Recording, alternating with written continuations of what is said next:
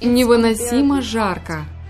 Это фраза, которую в последнее время чаще всего произносят жители Мексики. Досмотри видео до конца, чтобы узнать, как эта информация касается и тебя. Практически вся территория страны страдает из-за экстремально высоких температур, которые колеблются от 30 до 45 градусов по Цельсию и даже выше.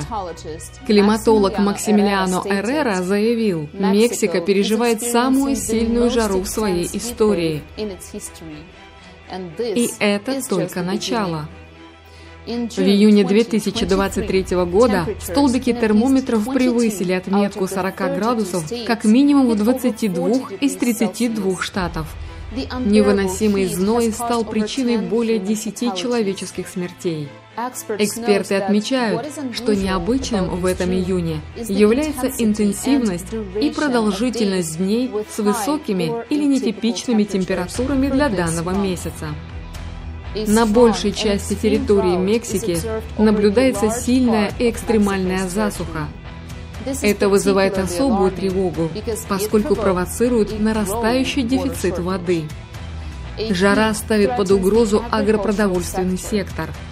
Фермеры как минимум из семи штатов опасаются, что это в значительной степени скажется на урожае и в последующем вызовет рост цен на такие продукты, как яйца или курятина.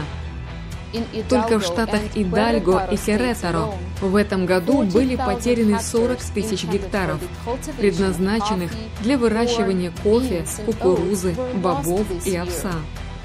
Сельхозпроизводители обеспокоены и тем, что уже в ближайшее время могут столкнуться не только с нехваткой воды, но и с увеличением стоимости таких ресурсов, как корма для скота. Период высоких температур в стране начался еще в марте и, по прогнозам, продлится до октября. Орошаемое и багарное земледелие является источником занятости и экономического дохода, поэтому засухи представляют собой угрозу, которая может породить дисбалансы в региональной и национальной экономике. В нынешнее время 700 муниципалитетов страны находятся в аномально засушливых условиях. А еще буквально несколько лет назад местные жители даже представить не могли, что столкнутся с таким явлением. Это и есть ответ на вопрос, почему это касается тебя.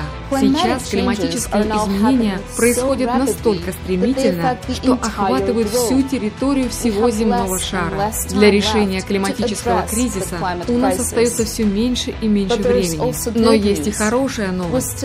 Мы можем успеть создать такие условия в обществе, которые помогут объединить всех ученых для изучения и решения этого вопроса.